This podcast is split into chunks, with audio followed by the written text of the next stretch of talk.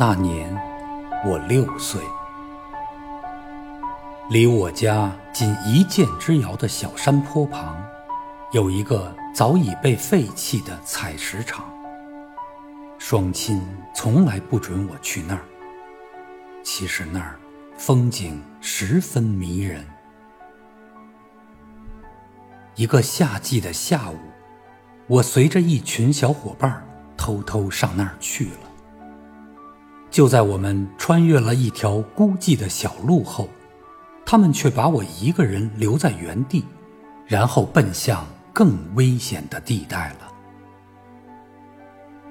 等他们走后，我惊慌失措地发现，再也找不到要回家的那条孤寂的小道了。像只无头的苍蝇，我到处乱钻，衣裤上挂满了芒刺。太阳已经落山，而此时此刻，家里一定开始吃晚餐了。双亲正盼着我回家。想着想着，我不由得背靠着一棵树，伤心的呜呜大哭起来。突然，不远处传来了声声柳笛，我像找到了救星，急忙循声走去。一条小道边的树桩上，坐着一位吹笛人，手里还正削着什么。走近细看，他不就是被大家称为乡巴佬的卡廷吗？你好，小家伙。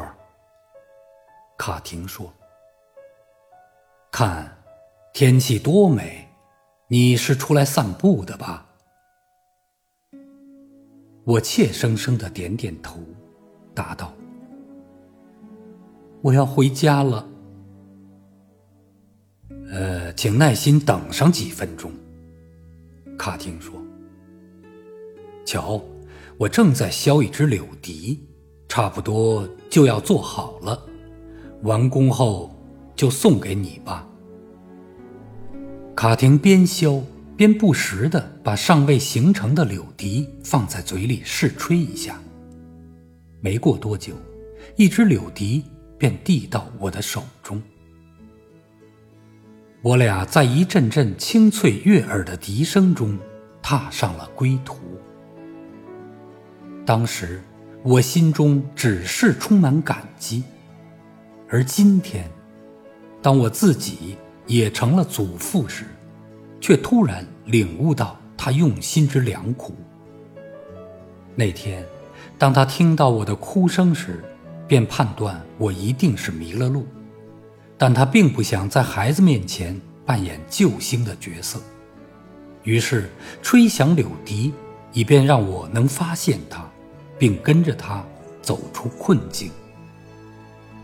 就这样，卡廷先生以乡下人的淳朴，保护了一个小男孩强烈的自尊。